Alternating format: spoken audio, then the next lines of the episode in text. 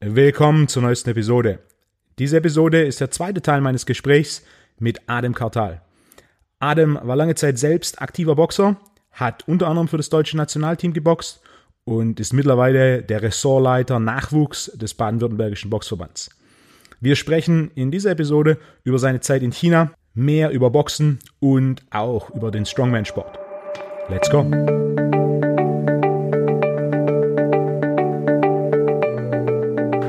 Alright, Anna. Teil 2 unseres Gesprächs. Wir hatten es gerade von äh, den letzten Innovationen im Boxsport, von wie der körperliche Komponente mittlerweile ein entscheidender Faktor ist, warum die erfolgreichsten Nationen die erfolgreichsten Nationen sind und weil es notwendig ist, dass Krafttraining für einen stärkeren Schlag mit eingebaut wird.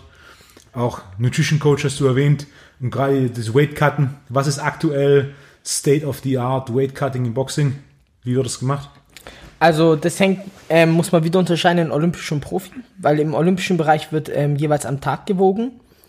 Ähm, da ist es soll, dass man kein Gewicht machen sollte.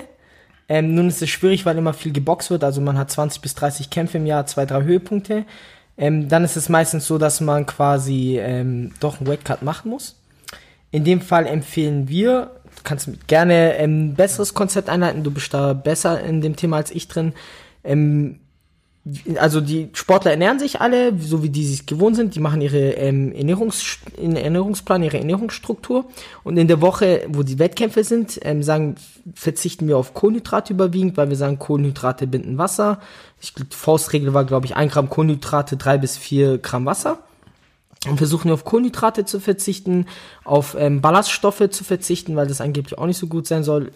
Ich weiß nicht genau warum. Ja. Und ähm, die letzten zwei Tage quasi dann mit dem Wasser reduzieren und anfangen abzukochen. Abkochen, Sauna.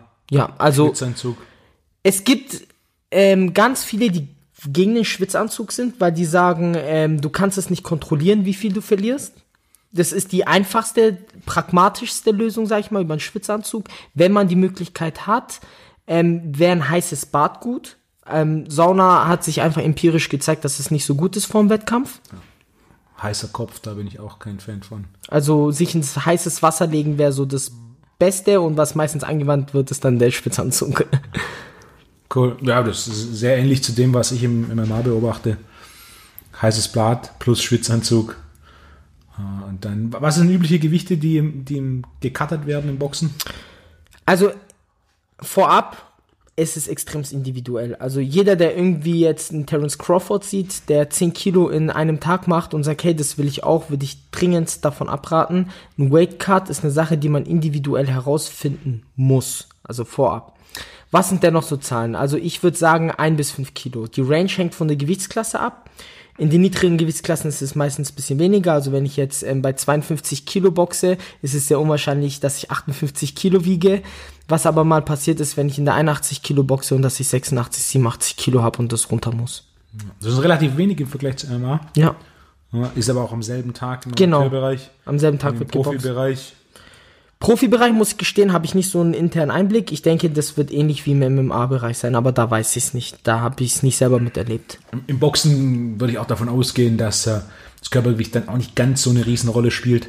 Ähm, beim MMA, wenn du dann die Ringen und sobald Körpergewicht auf Körpergewicht ist, ein großer also Unterschied. Also jeder, der schon mal gerungen gemacht hat oder Grappling gemacht hat, so alle 15 Kilo, die äh, 5 bis 10 Kilo, die dein, dein Gegner mehr wiegt, äh, das macht dann einfach Welten. Da. Wenn du da einen hast, der 85 Kilo ist mit dem du grappelst, das fühlt sich an wie eine Feder im Gegensatz zu dem, der 105 Kilo wiegt und auf dir drauf liegt und du denkst, das ist ein, ne, so ein Auto, auf das er auf dir geparkt hat. Im Boxen hat man da eine sehr, sehr einfache Einstellung und zwar sagen wir immer so, hey, du musst in der Gewichtsklasse, also wenn mal politische Gründe vergessen. Also politische Grund könnte sein, ich wiege 60 Kilo, aber in meiner Gewichtsklasse ist der amtierende Olympiasieger, dann ist es sehr unwahrscheinlich, dass ich jetzt irgendwie bei 60 Kilo für die Qualifikation fahren werde. Aber vergessen wir mal kurz den Fall. Wenn man das rein sportlich betrachtet, also sportwissenschaftlich oder ähm, leistungstechnisch, ähm, empfehlen wir, das Gewicht zu boxen, wo du selber dich am wohlsten fühlst, zu kämpfen. Also es macht keinen Sinn, wenn jemand, ich sag mal, auf 400 Meter mega schnell ist bei 72 Kilo Körpergewicht und wir sagen ihm später, der soll aber 64 Kilo boxen und dann läuft er dieselbe Strecke in Hälfte der Zeit. Weil wie viele Boxer ist. sind so reflektiert und können sich selber einschätzen, da fühle ich mich am besten und wie viele sagen einfach, okay, das, das ist ein Kampf, ich bin Kämpfer, weniger Gewicht oder mehr Gewicht machen, weniger wiegen ist ein potenzieller Vorteil, also mache ich das, weil ich das machen muss. Das hängt mit dem Leistungsniveau ganz klar ab. Also die Top-Elite-Kämpfer, die kennen ihren Körper in- und auswendig. Also, ähm, wenn ich äh, mit dem guten Boxer mal Pratzenarbeit oder so gemacht habe, die wissen so, hey, der Schlag, ich will, dass der Schlag so, also vorm Kampf wärmst du dich auf und dann machst du das, was der Athlet machen will. Also vorm Kampf ist der Athlet der Boss, nicht der Trainer. Und wenn du vorm Kampf die Pratzen hältst und der sagt, hey, ich will das, den Schlag so haben, ich will den so reinkriegen, der kennt sich selber der sagt, hey, ich fühle mich heute gut, ich muss das und das essen, die wissen das. In den unteren Gewichtsklassen ist es so mehr, dass man sich an festen Zielen festsetzt, so wie du sagst, so hey, ich muss 10 Kilo, weil dann habe ich wahrscheinlich die bessere Chance und so. Aber man merkt ganz schnell einfach mit der Zeit, lernt man seinen eigenen Körper kennen und findet das Gewicht. Du warst jetzt auch erst in, in China mhm. fürs Boxen. Da hat dann auch Corona einen Strich durch die Rechnung gemacht. Ja, genau. Corona, ähm, Corona-bedingt bin ich ähm, früher zurückgekommen. Wie lange warst du jetzt? Ich war viereinhalb Monate in China. Monate. Genau. Also ähm, es waren sechs angepeilt. Ich war in Peking. Ähm, war echt toll und bin dann, hab die ganze Corona-Krise zu Höhepunkten noch miterlebt und bin mit einem der letzten Fliegern quasi zurück nach Deutschland gekommen. Was waren so die Eindrücke von viereinhalb Monaten? Was war genau die Aufgabe von diesem Austausch? Also ich war ähm, ursprünglich über die Uni dort tatsächlich. Ähm, das war so ein Forschungsprojekt, wo ich ähm, quasi ähm, beim ein Praktikum gemacht habe beim Automobilhersteller, wo es einfach um Datenanalyse ging. Nebenbei habe ich mich noch mit dem Boxen ein bisschen in China anvertraut gemacht. War anfangs bisschen gefährlich. Ähm, ich war zu mutig, bin an den Olympiastützpunkt in Peking einfach vor die Tür aufgetaucht, fanden die nicht so cool. Ähm, wurde dann wieder schnell nach Hause geschickt, ähm, bin aber dann ja über Ecken und Kanten auf äh, einen Strongman aufmerksam geworden. Also ich habe geboxt und wir waren halt zufällig zum selben Zeit am äh, selben Ort. Und dann ist er halt auf mich zugekommen und gesagt so, hey, du boxt, ich habe früher auch geboxt. Und war, war wirklich Monster, was da war. Dann habe ich den angeschaut und dachte mir so, hey, der Mann kann sich keine 40 Sekunden bewegen. Wie hat der geboxt? Und er hat gesagt, hey, ich heiße Alexei, ich habe in Russland früher geboxt, ich habe über 100 Kämpfe gemacht, äh, war in der Nationalmannschaft, habe dann aufgehört mit Mitte 20 und bin jetzt seit 20 Jahren Strongman. War ich auch nicht schlecht. und habe dann viel Zeit mit Alexei trainiert, das wurde dann, habe viel Krafttraining gemacht mit ihm, war eine coole Zeit. Also ein recht erfolgreicher Strongman. Ja. Ist jetzt nicht die Top 5 auf der Welt, aber. Halt auch bei den ähm, Du, du, du weißt, wie das Turnier ist. Da gibt es ein Arnold Schwarzenegger-Turnier in den USA. Classics. Und der hat da mehrere Medaillen gewonnen. Also. erfolgreich. Was ist seine Bestleistung im Kreuzheben? 4,25, 4,30 Sowas. Kilo. Also 4,10 habe ich miterlebt. Das war krass. Okay. Hohes Gewicht. Wenn das Gewicht auf den Boden knallt, hey, boom, macht das. Echt krass. Kleines Auto. Und mit dem hast du recht viel Zeit verbracht? Mhm. Also dann, also die letzten drei Monate, wo ich in China war, wirklich jeden Abend zusammen eigentlich. Jeden Abend zusammen trainiert. Viel seine Aspekte über Boxen und Krafttraining gelernt. Ähm, also der Mann, der kann boxen, technisch, unheimlich explosiv. Wow. Also die Schlagexplosivität, die er hatte, wow. Wie groß ist er und wie was wiegt er? Er wiegt 160 Kilo, bisschen mehr, 162 irgendwas waren es. Größe würde ich jetzt schätzen 1,90, 1,92. Recht groß, recht schwer. Aber explosiv, junger Vater. Junger also wirklich, wow. Hast du mitbekommen mit dem Boxkampf zwischen Thor und Eddie Hall? Ja, wird spannend. wird, wird spannend. Ich bin echt gespannt, wie der ausgehen wird. Ähm, das ist dann nicht zwölfmal drei Minuten und auch nicht dreimal drei Minuten, sondern das ist einmal, bis einer umfällt. Also ich bin gespannt, wie die sich vorbereiten. Ich hätte jetzt als Mann vom Fach gesagt, ich würde die trainieren auf eine hohe Bewusstsein, wann ich angreife, dass sie im richtigen Moment angreifen und dann alles auf diesen Angriff setzen, um den anderen umzunocken, weil das sind zwei Monster. Alles auf einen Schlag. Ja, genau. Also ich würde da nicht großartig jetzt anfangen, Vorbereitung, Ausweichen, Fintieren oder so, sondern wirklich, okay, da muss ein, einer richtig reinkrachen, dann ist Feierabend. Das ein was würdest du sagen, findet der Boxkampf statt? Ich denke tatsächlich ja. Weil ähm, ich verfolge beide ein bisschen auf Instagram, ähm, seitdem die das verkündet haben.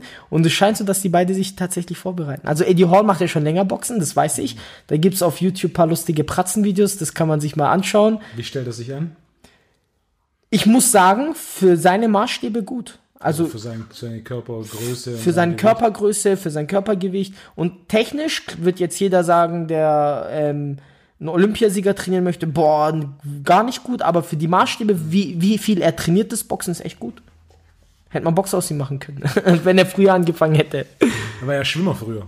Echt? Das wusste Ja, ich nicht. gibt's noch, er ist auch relativ klein. Eddie Hall ist ja so ein bisschen ein Sonderling in dem Strongman-Bereich, weil er eigentlich nicht den, nicht den Körper eines Strongman hat. Mhm. Das ist eigentlich so ein normaler Kerl, da gibt's auch alte Bilder von ihm, als er Schwimmer ist und der dann einfach quasi sich auf diese 180 Kilo hochgefressen hat, während so jemand wie Thor ist einfach ein, ein großer Mensch.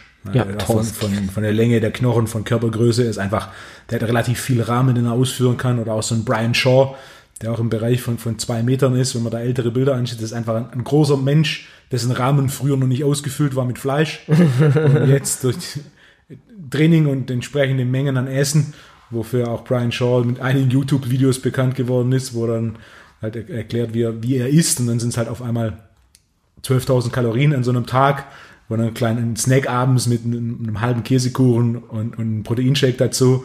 Und wie er dann zeigt, okay, wie viel esse ich, wie viel esse ich jeden Tag. Und das hat eben dazu geführt, dass ich meinen Rahmen ausfülle und auf meine plus minus zwei Meter jetzt plus minus 200 Kilo wieg. Eine Frage, Wolfgang. Also mit dem Alexei fand ich es ganz interessant. Der hat gesagt, hey, bei Adem, bei mir klingelt nachts mehrmals der Wecker und dann esse ich Pommes. Das fand ich lustig. äh, der, der hat gesagt, ich mag Pommes und, ähm, und der hat gesagt, hey du, ich habe das Problem, ich werde nicht schwerer. Und ich sag, du, 160, 162 Kilo ist viel. Ich sag, nee, nee, also die richtig großen Strongmans wiegen noch mehr. Da habe ich, der hat gesagt, das ist voll das große Problem für mich. Wo, was ich mich gefragt habe, also ähm, ich habe das nicht ganz verstanden. Also wenn ich mich jetzt, wenn ich keinen Sport treiben würde und ich würde jeden Tag McDonalds oder so, was auch immer essen, würde ich bestimmt jetzt, wenn ich zwei Meter oder 1,90 so wie Alexei groß war, auf 200 Kilo kommen. Wäre halt wahrscheinlich unsportlich und hätte keine Kraft, klar. Wie hängt es mit den Strongmans zusammen, dass die so viel essen müssen, um zuzunehmen? Je größer du wirst, vor allem je mehr Muskel du hast, der Muskel ist der Motor. Je größer dein Muskel wird und mehr Leistung, je mehr Leistung du dann erbringst, desto mehr Sprit verbraucht er. Ja, so ein Strongman, Dragster ist jetzt nicht das beste Beispiel, aber quasi ein Dragster, der ein bisschen längere Strecken fährt. Du hast einen riesen, riesen Motor, der aber so ausgelegt ist, dass er auf Dauer Leistung bringen kann. Wenn du es jetzt zum Beispiel vergleichst mit so was wie einem Hammerwerfer oder einem Kugelstoßer, die haben auch einen relativ großen Motor, die wiegen 130, 140, 145 Kilo klein im Verhältnis zu einem Strongman. Die müssen aber nur Leistung bringen für eine Sekunde oder zwei, bis die Kugel oder der Hammer wegfliegen. Während ein Strongman, wenn man sich die Strongman-Disziplinen anschaut, ist es ja seltenst, dass Maximalkraft eine Rolle spielt. Direkt. Also bei sowas wie Kreuzheben, aber die meisten ähm, Strongman-Wettkämpfe ist in ir- irgendeiner Form, es geht um Dauer oder es geht um Distanz oder es geht um Wiederholung. Das heißt, du musst relativ hohe Lasten für eine gewisse Dauer oder für eine gewisse Wiederholungsanzahl bewegen. Und dafür musst du ja trainieren. Und dieses Training benötigt zum einen, dass du entsprechende Körpermaße hast.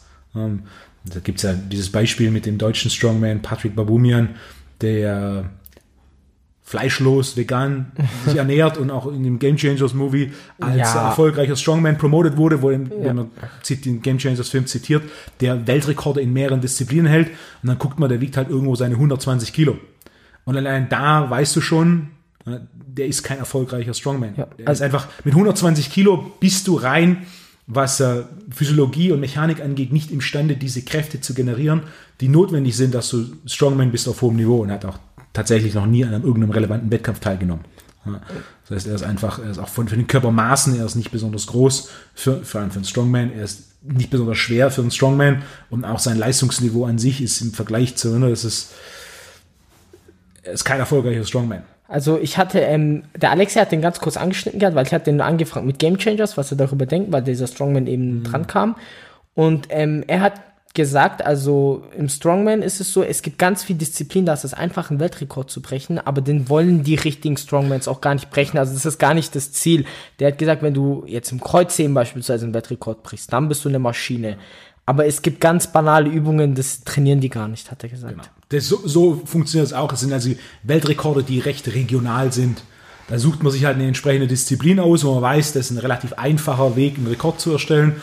Und dann, dann erstellt man den. Also bei Bumian ist allein nur die Tatsache, dass er 120 Kilo wiegt, eliminiert ihn aus der Diskussion, weil du brauchst ein gewisses Maß an Masse. Mhm. Dann brauchst du die Maximalkraft.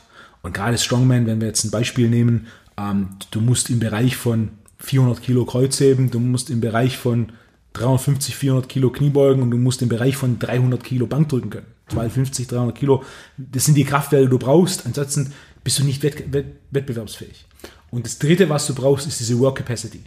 Du musst quasi diese hohen Lasten für entsprechende ähm, Distanzen oder Wiederholungen oder Zeit bewegen können. Also Beispiel, wenn wir sowas wie Farmers Walk nehmen, so ein klassisches Gewicht bei so einem, also Farmers Walk, du trägst links und rechts einen Koffer und den musst du dann über eine bestimmte Distanz in der kürzesten Zeit tragen. Ja. Und da war lange, lange der Weltrekord im Bereich von, ich glaube, 10 Meter, 10 Meter, und dann waren es 10 Sekunden. Und ein von, einer von diesen beiden Koffern hat 180 Kilo gewogen. Das heißt, der hat 180 Kilo in seiner rechten Hand, 180 Kilo in seiner linken Hand. Dann muss er damit aufstehen, dann muss er quasi ein kleines Kreuzheben damit machen, das sind 360 Kilo. Mhm. Dann muss er das halten und dann muss er damit quasi anfangen zu laufen. Einmal um so ein Hütchen rum und wieder zurücklaufen. Und das so schnell wie möglich. Das heißt, du brauchst nicht nur die Kraft, das überhaupt hochzuheben, zu stabilisieren und dann auch um ein Hütchen rumzulaufen mit so einem Gewicht, ist nicht ganz so einfach, mhm. sondern du brauchst auch die Work Capacity, quasi da nicht zu ermüden, Gewicht fallen zu lassen und so weiter. Das heißt, du hast, du hast drei Komponenten und diese Muskelmasse aufzubauen, benötigt Unmengen an Essen. Dann so zu trainieren, dass du die Maximalkraft aufbaust, benötigt einen Haufen Essen. Und dass du dann nicht nur die Maximalkraft hast, sondern auch das Volumen bewältigen kannst. Die Mengen, die du essen musst, um das Gewicht aufzubauen, dass du ein erfolgreicher Strongman bist, sind Riesenmengen. Und was man auch oft sieht, das passiert dann auch nicht mehr clean. Also das ist, das ist nicht ja. die, die dann Hühnchen mit Reis essen, mit Hühnchen und Reis solche Mengen zu essen, das, das wird ganz schwierig, sondern das sind dann halt, ist viel Junkfood. Um, ähm, Eddie Hall und Brian Shaw haben jetzt auch noch das ein oder andere YouTube-Video, wo sie, ne, wo sie dann entsprechend, Kalorien, ja, wo sie entsprechend Kalorien essen die essen natürlich nicht nur so, sondern dann whatever, Pasta mit Bolognese oder Reis mit, mit Burger Patties. Und, ähm, du, musst, du musst Lebensmittel haben, die du relativ einfach essen kannst und von denen du relativ einfach große, große Mengen essen kannst. Und sowas wie, wie Pommes ist natürlich eine recht äh, kaloriendichte Lösung. ist vielleicht aus, aus, gewisser Sicht nicht die erstbeste Lösung, aber eine Lösung, dass jemand, in seinem Fall geht es ja, wenn er nicht zunehmen kann, geht es ja mal darum, dass er sein Gewicht halt, halten kann. Also, was ich, ähm, was ich gesehen habe, das war, ich war anfangs ein bisschen verwundert, aber macht Sinn eigentlich im Nachhinein. Strongman ist eine Konditionssportart. Also auch Technik, das unterschätzt man. Also mit Alexia, ich habe ein bisschen mitgemacht, Snatches und so was für unterschiedliche Varianten in der Ausführung es gibt und auch im Tempo und sonstiges und ganz unterschiedliche Ziele werden damit erreicht. Kleine Frage, kann man ähm, den Bodybuilder mit dem Strongman vergleichen, was den Kalorienbedarf angeht, Ernährungsbedarf, oder spielt der Maximalkraftbereich und so, so eine große Rolle, dass man sagt? Der Strongman ist im Regelfall etwas mehr als der Bodybuilder, mhm. allein nur, weil Bodybuilder, je nachdem, wie man jetzt Bodybuilding definiert, wenn wir jetzt einmal mal klassisch sagen, Mr. Olympia, mhm. das ist quasi so die Olympischen Spiele des Bodybuildings, das sind die erfolgreichsten Bodybuilder, dann hast du Jungs, die rumlaufen irgendwo im Bereich von 130 Kilo. Ja, Gibt es ein paar, die ein bisschen schwerer sind, die wiegen dann nochmal 140 oder so. Markus Rühl, ein Deutscher, der hat auch mal 150 gewogen. Und dann gibt es auch ein paar kleinere Jungs, die laufen dann rum mit 120 Kilo. 130 ist so ein Mittelwert. Während beim Strongman, da wiegst du einfach irgendwo im Bereich von 170, 180. Große Jungs wie Brian Shaw und Thor wiegen 200. Das heißt, du wiegst fast das Doppelte.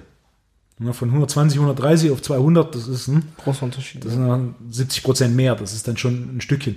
Dementsprechend mehr isst du auch. Mhm. Aber im Bereich Bodybuilding, ich würde sagen, wenn wir es halt kalorienfest machen, du liegst im, im Profi-Bodybuilding, so die meisten liegen irgendwo zwischen 5 und 8000 Kalorien. Äh, Beispiel jemand, der, der, der sehr viel tracked ist, ähm, serbische Bodybuilder Milos Sarcev, der in etwa 100 Profi-Wettkämpfen teilgenommen hat und 10 Jahre in Folge an Mr. Olympia teilgenommen hat. Ähm, der hat monatelang in Vorbereitung auf einen Wettkampf 10.000 Kalorien am Tag gegessen. Würdest du es in dem System empfehlen, Kalorien zu tracken? Weil die, die Diskussion. Ja. Okay. Also auf, auf dem Niveau Und mein größter, mein größter Kritikpunkt, was Kalorientracken angeht, ist die Ineffizienz.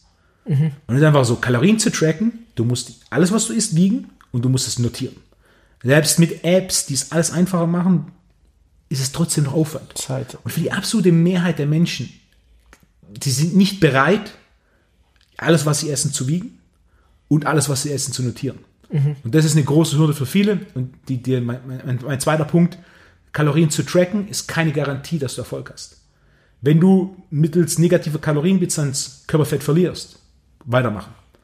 Es gibt aber auch viele aus verschiedensten Gründen, die nicht mit einer negativen Kalorienbilanz Körperfett verlieren. Das heißt, es ist halt einfach keine Garantie, dass es tatsächlich funktioniert. Es ist relativ viel Aufwand mit einer relativ geringen Garantie, vor allem je älter du wirst, je inaktiver du bist, je höher dein Körperfett, desto weniger funktioniert dieses Kalorienthema. So zuverlässig, wie es oftmals promotet wird.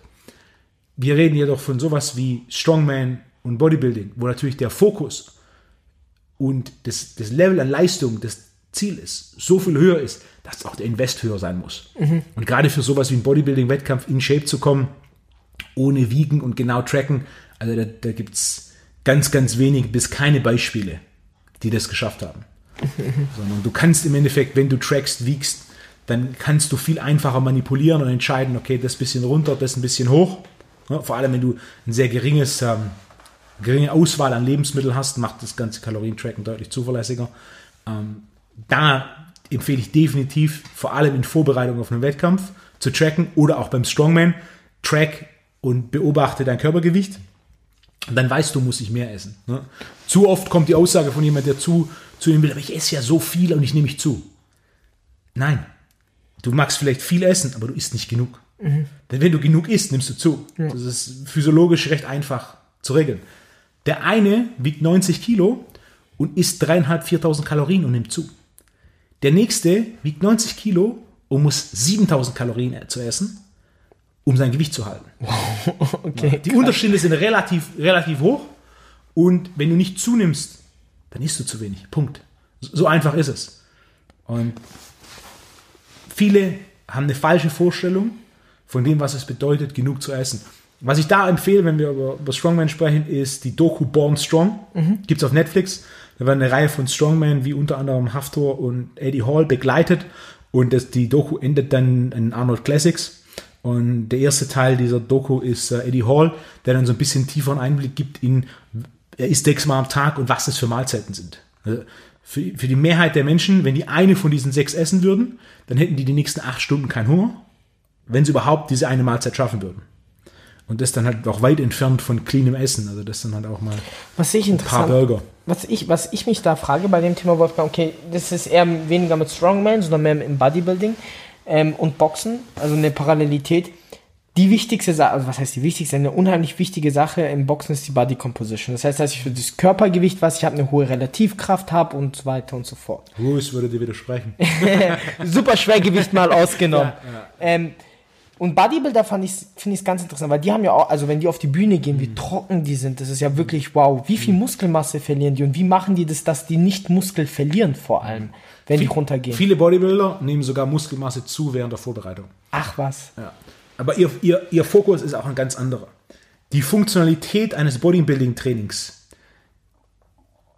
ist ja nicht praktisch, sondern oder nicht in Bewegung, sondern nur in der Optik. Der Bodybuilder muss ja genau genommen keinerlei Leistung erbringen, sondern er muss eine gewisse Optik bringen. Hm, Gut aussehen. Gut aussehen. Hübsch. Ja, ja, das muss eine gewisse Linie haben, du brauchst eine gewisse Muskelmasse, es muss eine gewisse Symmetrie da sein und, ähm, und dann gewinnst du deinen Bodybuilding-Wettkampf. Ja, am besten noch so einen kleinen Freak-Touch, wo du dann, wo du es anschaust und denkst so, boah, was ist das? Ein Monster. ja, Bodybuilding ist ja immer ein bisschen, so ein bisschen Maß, es ist eine Freakshow. Ja. Ja, aber welcher Leistungssport ist das nicht? Überall im Top-Niveau, also wirklich. ähm, als Strongman wirst du nicht, es gibt auch Strongman mit Sixpack, also Mariusz Pujanowski zum Beispiel, der Pole, der relativ, ähm, relativ leicht war für einen Strongman, so 145 Kilo, aber halt ein Sixpack hatte und ausgesehen hat wie ein, ähm, wie ein Bodybuilder oder in einem Einsatz ausgesehen hat wie ein Bodybuilder mit Schultern, mit einer Brust, mit, mit, mit Armen und, und einem Sixpack. der mittlerweile auch MMA kämpft in Polen, relativ erfolgreich. Ähm, der, war, der ist ein Beispiel dafür, dass man auch relativ eine gute Muskulatur haben kann. Auch Eddie Hall, der mittlerweile mit irgendwo 100, 160 Kilo rumläuft, sieht echt stark aus. hat ein bisschen Sixpack-Ansatz, sieht man da schon. Äh, auch bei Thor, das ist, wenn der sein T-Shirt aussieht, ist es jetzt nicht äh, Michelin-Männchen oder geschmolzene Kerze, sondern äh, du siehst eine relativ gute grundsätzliche Muskelentwicklung. Die ist aber nicht entscheidend. Ja, auch ein gutes Beispiel, wenn wir zurückgehen zum Boxen. Äh, Tyson Fury hat mal im Interview gesagt, habe ich gesehen, ähm, weil Tyson Fury natürlich nicht aussieht wie ein Athlet, was die Optik angeht. Er hat in, in seiner Karriere schon eine ganze Reihe von Sixpacks ausgenockt. ja, das heißt nur, oftmals ist er, okay, er hat Muskeln, Arme, Sixpack und jetzt ist er quasi ein, ein guter Sportler. Ja, Funktion diktiert Struktur und eine gewisse Grundmuskulatur ist notwendig. Aber gerade wenn wir so, so jemand wie Tyson Fury als Beispiel nehmen, der natürlich technisch Stark. herausragender Boxer ist, Top. da kannst du, ja, da kannst du ein körperliches Monster nehmen. Whatever, wenn du Alexei Tukulev gegen Tyson Fury boxen lässt, ist wahrscheinlich so, dass wenn Tukulev einmal richtig eine, eine Schelle weg. verpasst, Ist ist. Fury weg.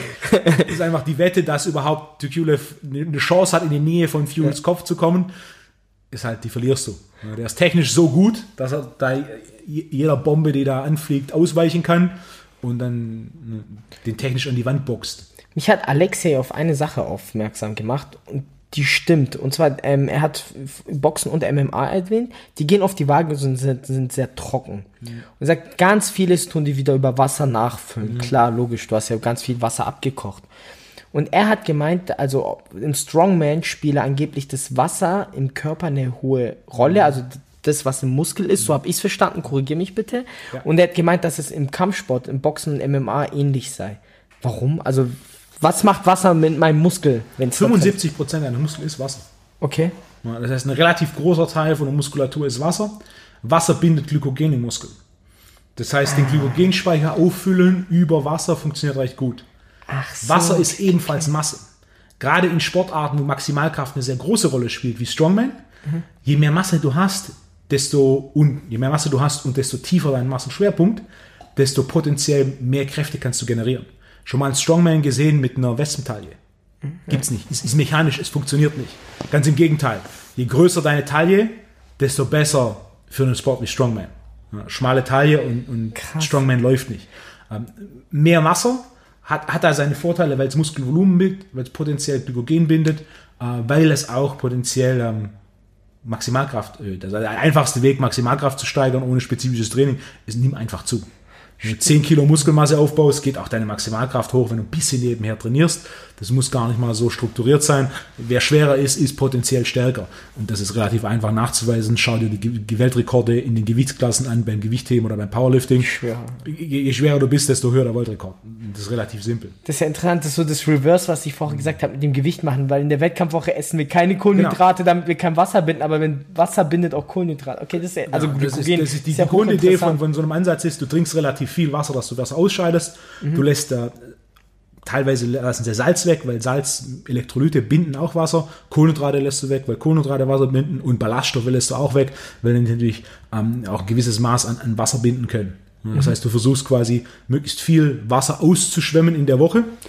Dadurch, dass ein Großteil vom Körper und ein Großteil der Muskel Wasser ist, kannst du so relativ einfach, also das ist jetzt nicht unüblich, gerade im MMA, wo du ein relativ langes Weightcut-Fenster hast, dass dir jemand über 10 Kilo verliert bei einem Weightcut.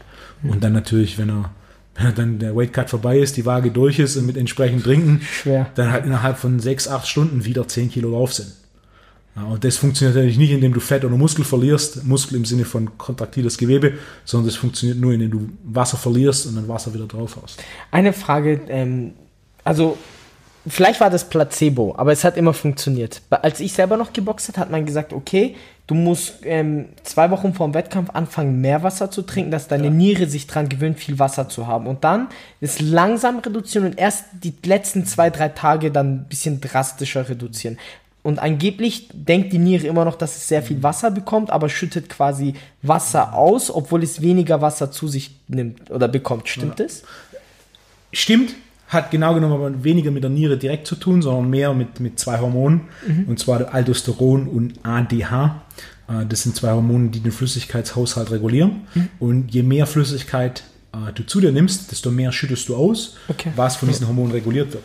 Das heißt, wenn du gewohnt bist, dass da viel Flüssigkeit kommt, dann schüttest du auch viel aus. Das ist ja, zum Beispiel, wenn du gewohnt bist, dass du jeden, jeden Monat 1000 Euro auf dein Konto bekommst und jeden Monat 1000 Euro aus, ähm, ausgibst, was passiert, wenn auf einmal einen Monat lang nur noch 50 Euro auf dein Konto kommen? Ja, okay. Und du gibst weiterhin 1000 Ja, Euro ja. auf und auf einmal, bumm, ich bin im Defizit. Genauso funktioniert das mit dem Wasser. Du, du wirst einen Haufen Wasser los, der Körper ist gewohnt, dass da ein Überschuss an Wasser kommt. Du fährst die Hormone hoch, die sorgen dafür, dass du mehr Wasser ausschwemmst und dann auf einmal sagst du, pst, ähm, ich cutte jetzt mein Wasser, du musst aber trotzdem weiterhin konstant auf Toilette gehen, weil diese Hormone quasi immer noch davon ausgehen, dass du Wasser zu dir führst, du tust es aber nicht mehr und so kannst du mehr Wasser Ausschütten. ausschütten, als du zunimmst und so kannst du noch mehr äh, Flüssigkeit verlieren. Okay, das ist interessant. Ha- also was ich interessant fand auch, ähm, ich war ähm, über Ecken und Kanten, bin ich ähm, mit, ganz grob über ähm, so ein Live-Webinar, bin ich mit einem ähm, Nutrition Coach bekannt geworden aus England, das ist der Scott Robinson. Und er hat erzählt von dem Kampf ähm, Scott Quick gegen Oscar Valdez. Die haben damals um die WM geboxt, niedrigere Gewichtsklasse, aber er konnte das Gewicht nicht machen wegen 1,2 Pfund. Also ist ja nicht mal ein Kilo. Und er hat gesagt, hey, den sein Hormonhaushalt war so durch, der, der hat das Gewicht nicht runterbekommen. Also der hat nicht mehr geschwitzt. Wenn du den in die Sauna gesteckt hast, nichts. Hast du da irgendwie. Ja, Im Endeffekt, was passiert in so einer Situation? Al- Adrenalin geht hoch, Cortisol geht hoch, Stresshormon. Dann ist ja ein wahnsinniger Stresszustand. Also die, durch Dehydration zu sterben, Ja. ist natürlich möglich. Je weiter du dehydrierst, desto, desto ähm, mehr ist das Ganze in Stresszustand. Und wenn du jetzt den Körper entsprechend schon vorher gestresst hast, das ist auch so, ein, so eine Regel, die, die, die es gibt, ist, je mehr Weight Cuts du machst, desto schwieriger wird der Weight Cut. das stimmt. Weil der- Kann ich 100% bestätigen aus Erfahrung. Weil der Körper 100%. sich natürlich gegen wehrt. Ja. Der Körper hat ja kein, kein Interesse, dehydriert zu werden. Der versteht jetzt nicht, dass das möglicherweise ein Vorteil ist, wenn er jetzt dehydriert, sondern für ihn ist Dehydration ist Stress. Und dann kann der Hormonhaushalt da entgegensteuern, indem er quasi äh, relativ ruckartig dafür sorgt, dass du kein Wasser mehr ausschüttest. Und dann gibt es diese Beispiele von denen, die in der Sauna sitzen und trocken sind. Ja, genau. Ich bin verrückt. Wo, wo der, was ja so, so grundsätzlich mal gar keinen Sinn macht, aber der Körper hält dann quasi alles zurück. Krass. Weil er quasi, er braucht diese Flüssigkeit zu überleben und das ist dann im Endeffekt ein Überlebensmechanismus aufgrund einer massiven Stressreaktion, wo dann äh, nichts mehr runtergeht. Krass. Das ist ja. Ja, weil das ich habe das. Das dachte ich auch, wie kann man in der Sauna sitzen und nicht schwitzen? Das war für mich so, what? Den gleichen Effekt hast du ja ähnlich mit dem, ähm, gerade im Kickboxen, Boxen, MMA, so wenn, wenn einer mal hart K.O. gegangen ist, dann geht er in Zukunft häufiger K.O. Ja, 100. Weil im Endeffekt, unser harter K.O., das quasi sein Hirn wird ausgeknipst Ja. und später sagt das Hirn, okay, so einen massiven Stressor oder so massiven, massiven Schaden will ich nicht nochmal erleben, also mache ich einfach früher bei kleinerem Impact schon quasi schalte ich den Bildschirm ab, um mich zu schützen. Ja. Vor den, von den Beispielen, im MMA kenne ich viele, im Boxen wird es ähnlich sein, wo du, wenn du einmal hart K.O. gegangen bist, danach wirst du nicht mal entsprechend getroffen und dann Ja. das Game Over ist ja Joshua Ruiz 1, äh, gibt es ja das, äh, das Gerücht, dass äh, Joshua wenige Tage davor ausgenockt davor worden. ausgenockt Angeblich wurde. von dem deutschen Schwergewichtler. ähm, Angeblich. ähm, zu dem Thema, Wolfgang, also auch an alle, die mich jetzt hören, man muss ganz vorsichtig sein mit einem K.O. Also wir haben, ähm, wir nennen das bei uns im Boxverband, jemand brennt durch. Das ist einfach, wir stellen uns das vor, einfach, dass das Gehirn durchgebrannt ist und da ist nichts mehr drin. So nach dem Motto, wenn ich, wenn ich einen richtig heftigen K.O. hatte. Und ich bin mega anfällig, wenn ich einmal durchgebrannt bin, nochmal K.O. zu gehen. Ähm, das ist das Erste. Also wer ein böses K.O. hatte, muss sich regenerieren. Bitte, bitte, bitte, bitte. Deutlich länger als erwartet. Ihr habt ja auch relativ viele Scans gemacht. Ja. Ich weiß nicht, in Heidelberg haben wir eine Studie gemacht und wir haben auch ein Konzept entwickelt dazu. Ich kann es dir gerne mal zusenden, wie man nach einem K.O. umgehen soll. Das hat unser Verbandsarzt in Kooperation mit anderen Ärzten gemacht. Richtig toll. Also müsst ihr selber nochmal nachschauen. In der ersten Woche ist, glaube ich, alles verboten. Dann ist in der zweiten Woche Krafttraining verboten. Dann darf man langsam wieder anfangen zu laufen und langsam sich wieder in das Training reinsteigern. Man muss da ganz vorsichtig sein. Das ist die erste Gruppe, aber ganz ehrlich, es sind noch die Guten, wenn man böse K.O. geht und man merkt es. Viel, viel schlimmer. Also, das muss man so nennen. Es gibt ja immer wieder Profiboxer, die sterben bei Kämpfen. Woher kommt es? Das, das merkt man und die klappen meistens in der Kabine um. Also Kampf vorbei, Adrenalin weg und dann irgendwelche Hirnblutungen und dann ist durch. Also die sind dann tot. Beispiel war jetzt Michael Towell, das war glaube ich vor ein oder zwei Jahren ein irischer Boxer, der nach dem Boxkampf gestorben ist. Anderes Beispiel ist Eduard Gutknecht gegen George Groves. Die haben geboxt, 11, 12 Runden. Ich meine, ich habe ich es nicht perfekt im Kopf, der Kampf gegenüber die Runden. Ähm, Eduard Gutknecht sah gut aus und dann kam vorbei und jetzt ist er im Rollstuhl und ähm, ja, sehr, sehr, sehr stark eingestrengt, geistig und physisch einfach hat starke Schäden am Gehirn zugenommen. Und es gibt eine Gruppe einfach von Menschen, die merken nicht, wenn die K.O. gehen. Also die, die haben eine Gehirnschütterung, und da sind wir uns ziemlich sicher am Verband, die haben eine Gehirnerschütterung, die wackeln, wir nennen das den wackelnden K.O., also wirklich, die stehen und das siehst du an den Beinen, die Beine zittern und so, aber er ist noch bei Bewusstsein.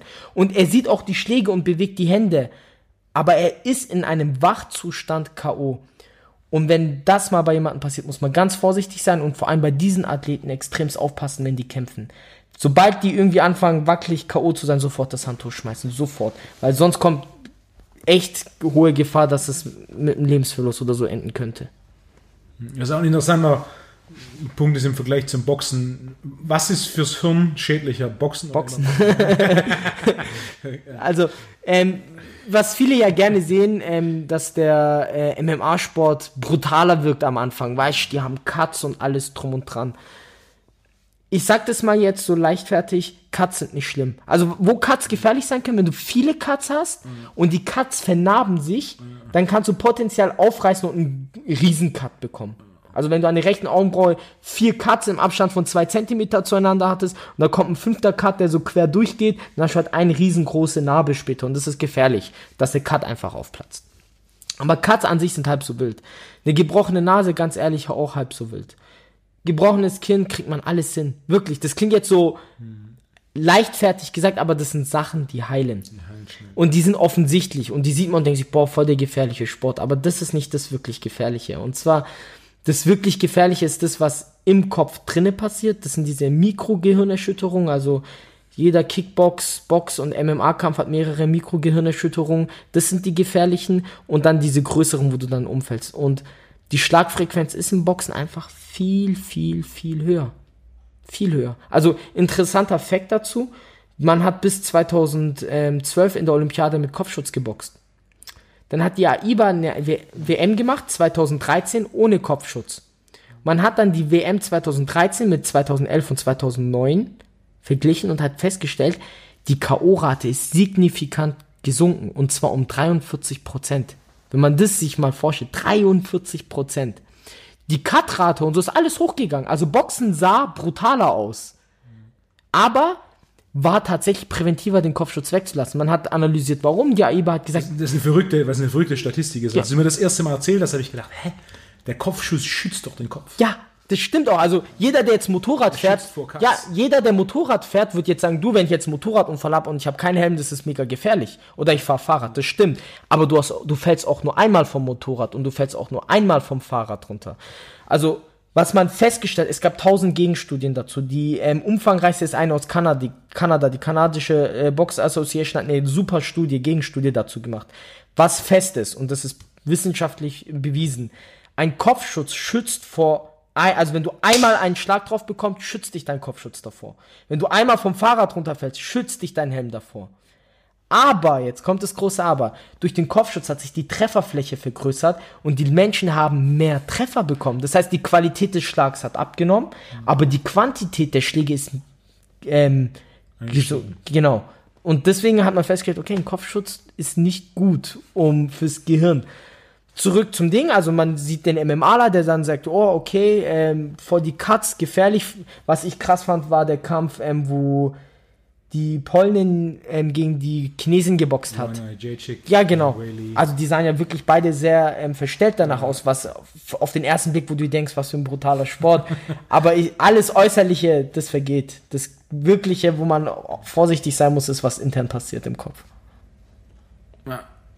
Die Anzahl der Schläge, die du abbekommst und auch definitiv, dass es beim MMA kein Ten-Count gibt beim Boxen ist ja, mhm. wenn du auf den Boden gehst, zählst du bis 10. Genau. Und dann geht es weiter, da ist quasi Ruhe, eine kurze Pause, während beim MMA, wenn du zu Boden gehst, geht es weiter. was dafür sorgt, dass Kämpfe deutlich schneller beendet werden. Das ist ja auch eine interessante Diskussion, Wolfgang, und zwar ähm, sind wir immer mit Kollegen am, am miteinander am Reden, ob das richtig oder falsch ist. Und zwar ist das Anziehen generell im Boxen, ob das überhaupt gut ist, weil du sollst ja eigentlich angezählt werden, wenn du wackelst. Okay, das ist halt, das ist die Theorie. Zum Beispiel bei Profis, du gehst runter und du, du wirst angezählt. Aber du befindest dich danach in einem Zustand, wo dein Gehirn eine Mikro-Gehirnerschütterung hatte. Ist es tragbar, diese Person danach nochmal auf den Boxkampf weiter reinzuschicken, weil ich hatte schon eine kleine Gehirnerschütterung. Ja, ich regeneriere mich, das stimmt. In 10 Sekunden regeneriere ich mich, aber ich bin angeschwächt. Und in diesem angeschwächten Zustand nochmal das Risiko einzugehen, vielleicht zwei, drei größere Bretter zu gehen. Wenn du mal schaust, die wirklich, also statistisch gesehen, die meisten bösen K.O.s entstehen, nachdem jemand angenockt worden ist. Jemand ist angenockt, wackelt, steht auf und der andere läuft und du, du, du, du, du, haut voll auf den einen und dann ist ein böser K.O. Ist die Frage, ob das Anziehen überhaupt Sinn macht. Das ist natürlich schwierig im Boxen, sowas wie Ground and Pound, wie im MMA im Boxen ja. jetzt einzuführen, würde ja im Endeffekt alles, äh, alles ändern. Mhm. du hast einfach, du kannst am Ende vom Tag mehr Schläge einstecken, wegen den, den gepolsterten Handschuhen oder den größeren Handschuhen. Ja. Du hast einen größeren Handschuh, was es noch ein bisschen ähm, einfacher macht, da noch so ein bisschen was mitzubekommen. Mit, mitzubekommen. Du hast diesen, das Anzählen, ja, ja. was dann wo du im MMA mit Ground and Pound dann in, in vielen Fällen, wie viel Prozent der Boxfälle, Boxkämpfe wären, für den Fall, dass es Ground and Pound geht, nach dem ersten Niederschlag vorbei. Mhm. Ich kenne keine Statistik im MMA, aber ich würde vermuten, Knockdown-Quote, die direkt zum K.O. führt, ist, ist recht hoch. Mhm. Mit Sicherheit im Bereich von irgendwo 40, 50 Prozent Knockdown und dann ist es vorbei. Einen Knockdown zu überleben, das, oder nach einem Knockdown weiter zu, weiter zu kämpfen, ist es nicht so häufig wie im Boxen. Ja.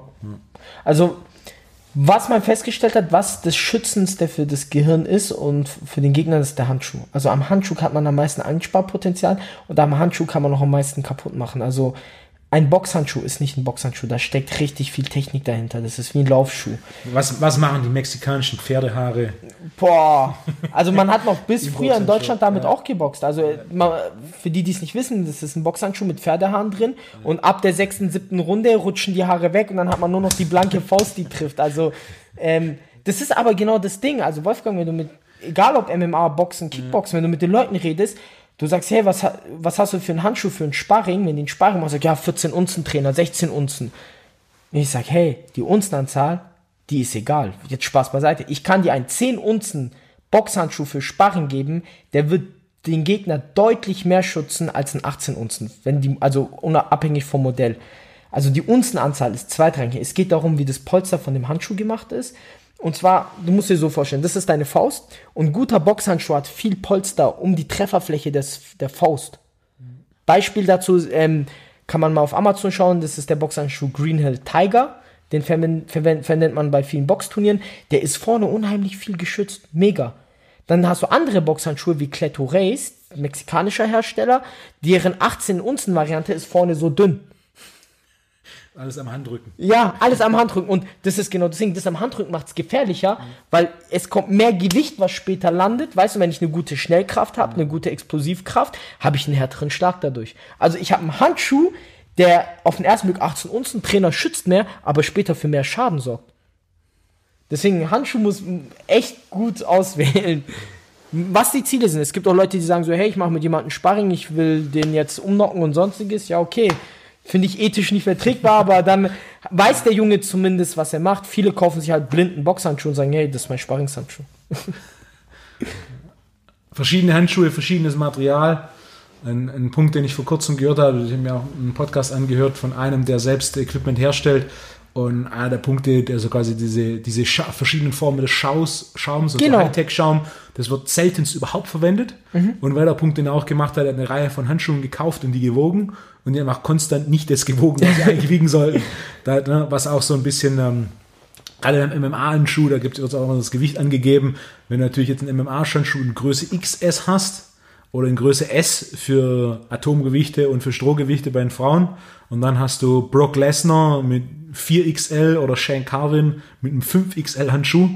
Der wiegt ja dann automatisch schon mal ein ganzes Stück mehr. Ja. ja. Also, Fun Fact ist vielleicht ein bisschen ähm, anderes Thema. Wir trainieren mittlerweile im Boxtraining mehr mit MMA-Handschuhen. Ja? Also, ja, also ich mache mit meinen Jungs ähm, regelmäßig Training mit MMA-Handschuhen aus zwei Gründen. Nummer eins, hammergeil für Sandsackarbeit. Sandsack mit MMA-Handschuhen hat Nummer eins den Vorteil Präzision. Ein guter Boxschlag zeichnet sich daraus aus, dass ich mit wirklich mit dem Knöchel treffe. Viele schlagen so mit dem Hand oder irgendwie Handrücken trifft und sonstiges. Ich werde so nicht richtig Power generieren können. Also Nummer eins ist Präzision. Der, ja. Deontay Wilder würde dir, was die sauberen Schläge angeht, widersprechen. Das ist egal. Erfolg rechtfertigt die Mittel, wenn er erfolgreich ist mit seinem Ding. Und ähm, Grund Nummer zwei, Kontrolle der Kraft. Also ich, ich kann mit jedem wetten, gib jemanden Kopfschutz und einen dicken Handschuh, der wird anfangen mit voller Gewalt am Sandsack zu hauen, weil er sich sicher fühlt. Du, gib, du schaffst einfach ein Umfeld, wo er sich denkt, boah, jetzt kann ich abgehen. Gib ihm einen MMA-Handschuh, der wird viel vorsichtiger sein.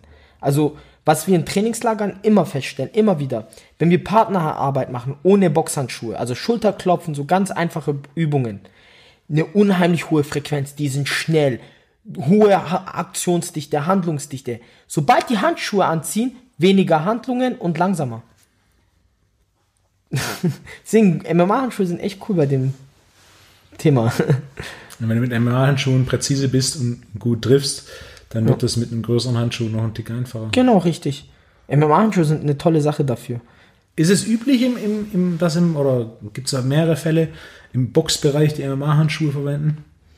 Also, ich habe den Tipp nicht von mir selber, ich habe den von ähm, unserem Sportdirektor aus dem Boxverband. Ich gehe davon deswegen davon aus, ja. Was ich weiß, der Gabriele, also der ähm, brasilianische Kollege von mir, der macht damit viel, weil er auch, der sagt, hey, das ist, der, der hat eine andere, gesagt, um auf Punkt zu setzen. Das ist nur mal so ein bisschen was Boxspezifisches. Ähm, deswegen die zwei Jahre, wie es international im Großen gemacht wird, weiß ich es nicht, um ehrlich zu sein.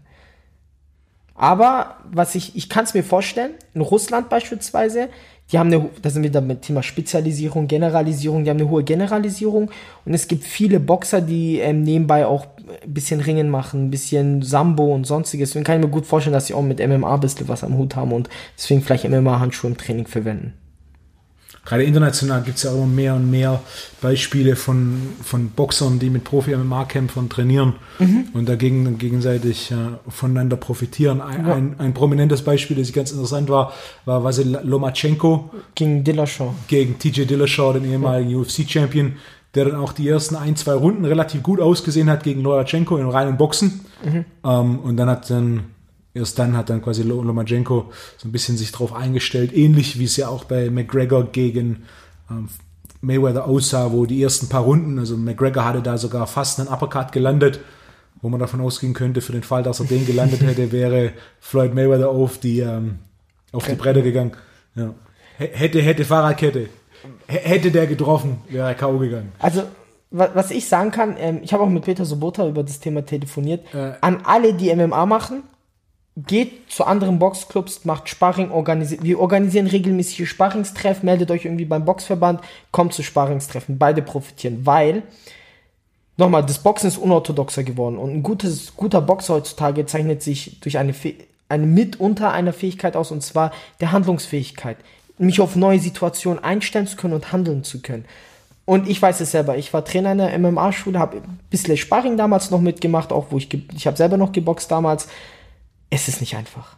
Also, die sind vom Stil her so anders, dass du dich im Kopf einfach erstmal auf den anderen MMAler einstellen musst.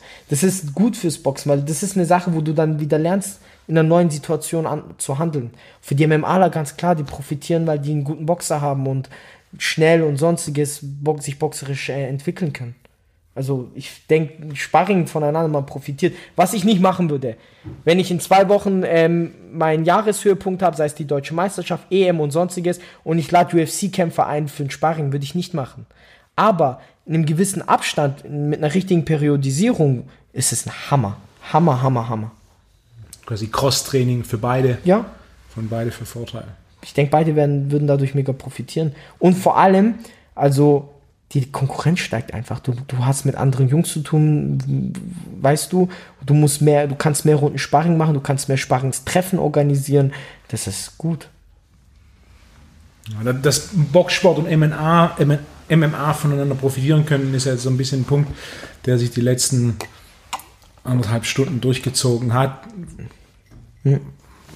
Was auch einer der Punkte ist, die ich hoffe, die mit diesem Podcast dann für mehr, die sich für Kampfsport interessieren, aus beiden Seiten, ob nun Boxen oder MMA, so ein bisschen ähm, umgesetzt wird. Je, je technischer, technisch besser das Boxen für einen MMA-Kämpfer, desto mehr von Vorteil, desto interessanter werden auch MMA-Kämpfe. Also, ja. Wie schon gesagt, eine, eine der, der inter, unter, interessantesten, unterhaltsamsten MMA-Kämpfe, die, die ich je gesehen habe, waren äh, sehr boxlastig. Mit der Freiheit von dem MMA und natürlich auch andersrum für den Boxer. Ähm, Boxen aus meiner Sicht ist nicht mehr die Königsklasse des Kampfsports, sondern Boxen ist ein Aspekt des MMA. Ich denke, da wird auch Boxen in, in naher Zukunft sein Zuhause finden. Und, äh, und gerade mit dem Vorteil des Amateurbereichs ist auch ein Punkt, über den wir schon mal vor einiger Zeit geredet haben. Gerade im Bereich der Jugendarbeit. Du kannst, Jugendliche können Boxkämpfe machen, Boxwettkämpfe ja. machen. Das ist natürlich Achtjährige zum MMA-Turnier zu schicken. Das wird schon deutlich schwieriger.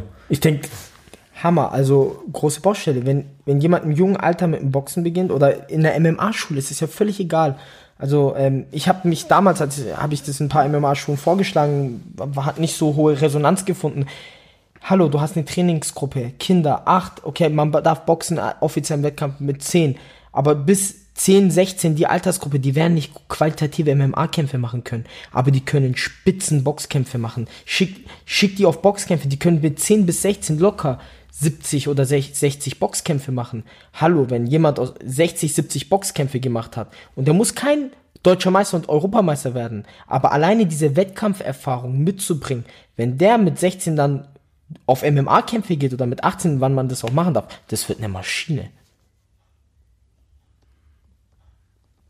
Boxen und Jiu-Jitsu als Basis ja. für Jugendliche, die dann möglicherweise irgendwann ins MMA übergehen, ist ich, ich denke, das ist aktuell im MMA schwierig, richtige Wettkampferfahrung zu sammeln. Es gibt viele BJJ-Turniere, so Grappling-Turniere, was eine tolle Sache ist. Im Stand gibt es noch zu wenig, denke ich. Und Wettkampferfahrung ist ein Punkt, der mega unterschätzt wird. Und auch jeder Profi, der nur 50 Kämpfe in 20 Jahren gemacht hat, die haben Wettkampfsparrings gemacht und die Wettkampfsparrings sind immer wie ein Kampf. Also von der Belastung her einfach. Deswegen Wettkampferfahrung sehr wichtig. Der einfachste Weg, einen Wettkämpfer zum Wettkämpfer zu machen oder einen Athleten zum Wettkämpfer zu machen, ist, ihn mehr Wettkampfsituationen auszusetzen. Genau.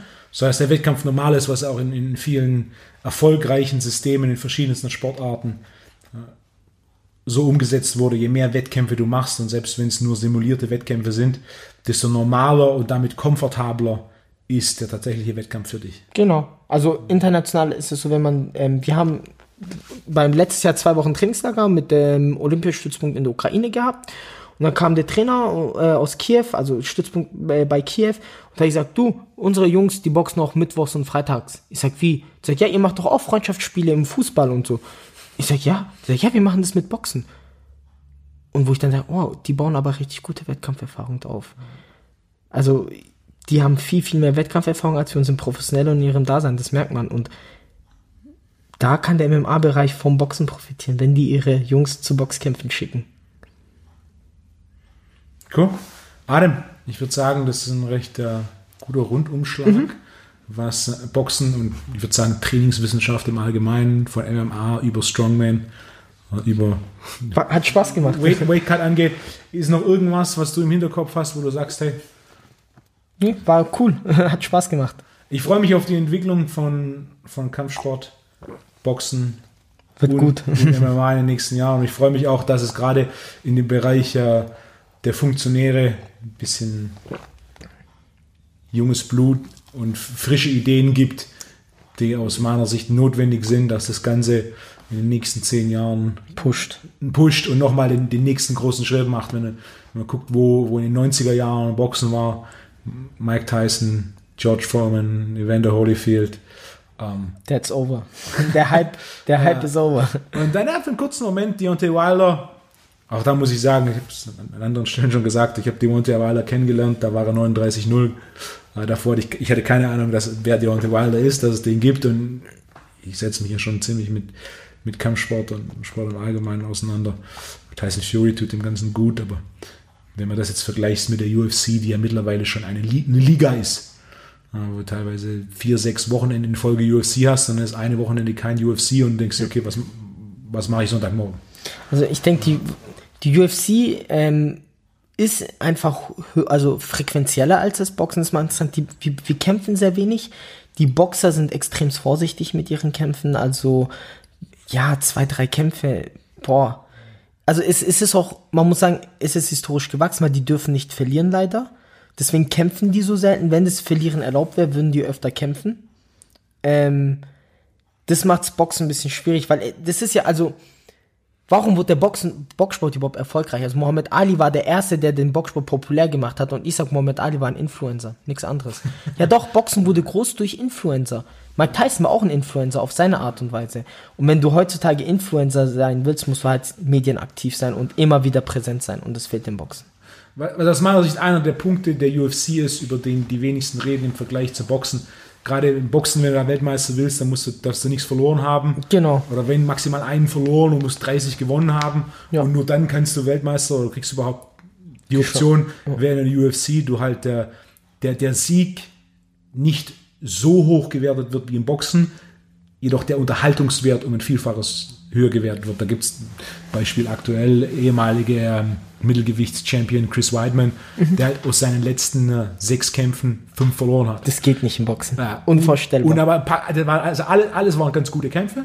Der hat einen hohen Unterhaltungswert und der jetzt halt wieder kämpft. Boxen wäre da schon ne, längst Raus, weg vom Fenster. sofort. Fünf von sechs, keine Chance mehr. Aber es sind trotzdem noch Kämpfe, vor allem wenn man einen Kämpfer einen gewissen Status erreicht hat und du so ein bisschen eine Idee hast, was macht er, was hat er gemacht und du irgendwo ein bisschen Zugang hast. Und wenn er dann immer noch Performances hat, die Fans interessieren, dann kriegt er weiterhin gute Kämpfe, dann wird er weiterhin entsprechend bezahlt und kann davon leben.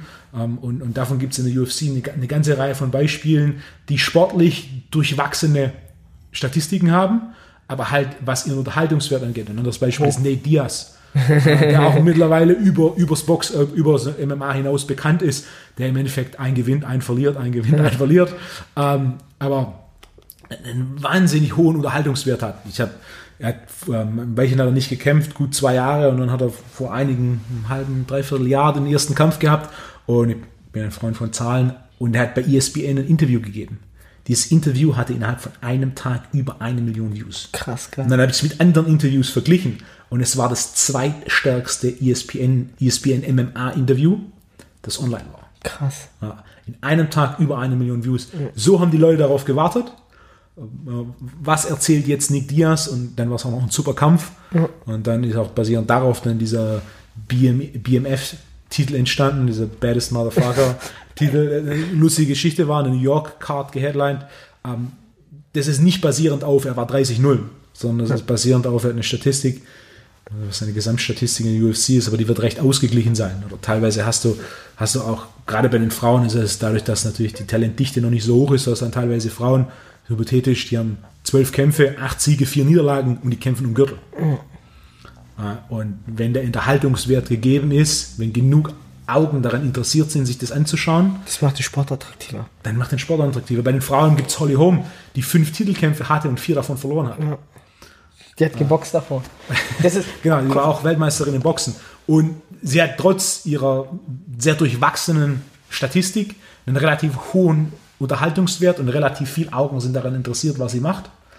Ähm, Und entsprechend Die hat auch sie, viele Instagram-Follower übrigens. Das, also ich muss das sagen, das ist Ja, ja, echt der- wichtig. der das Punkt- ist Indikator einfach, wie beliebt ein Sport heutzutage ist. Und was mich ein bisschen im Kampfsportbereich bei allen älteren Trainern stört, egal ob Boxen, man tut so, als ob der Kampfsport was Elitäres wäre. Das war es früher. Die Zahlen sind komplett over. Wenn du früher Boxer warst, dann warst du, wow, wie kann man nur Boxer sein? Heutzutage muss Kampfsport für die breite Masse zugänglich sein. Was ich zum Beispiel mega geil fand, Andy Ruiz hat, nachdem er gegen Joshua gew gewonnen hat, einen Snickers-Titel bekommen. ja, aber das ist geil, weil die Leute reden darüber. Das kriegt mehr Aufmerksamkeit. Ich finde auch das mit Eddie Hall und Björn Anderson geil. Es hat vielleicht sportlich gesehen, würden die sagen, gibt es interessantere Kämpfe, aber die Leute werden darauf aufmerksam. Ganz ehrlich, es gibt so viele Spitzensportler im Profibereich und im olympischen Bereich, die leben an der Armutsgrenze gefühlt. Die sind 30 und müssen von Mama und Papa leben. Aber wenn es darum geht, den Sport publik zu machen, wo Kohle drin ist oder sonstiges, heißt es, nee, da außerhalb meine Ehre oder meine Stolz ist oder so. Da darf man sich nicht zu fein sein. Also man muss das populär machen.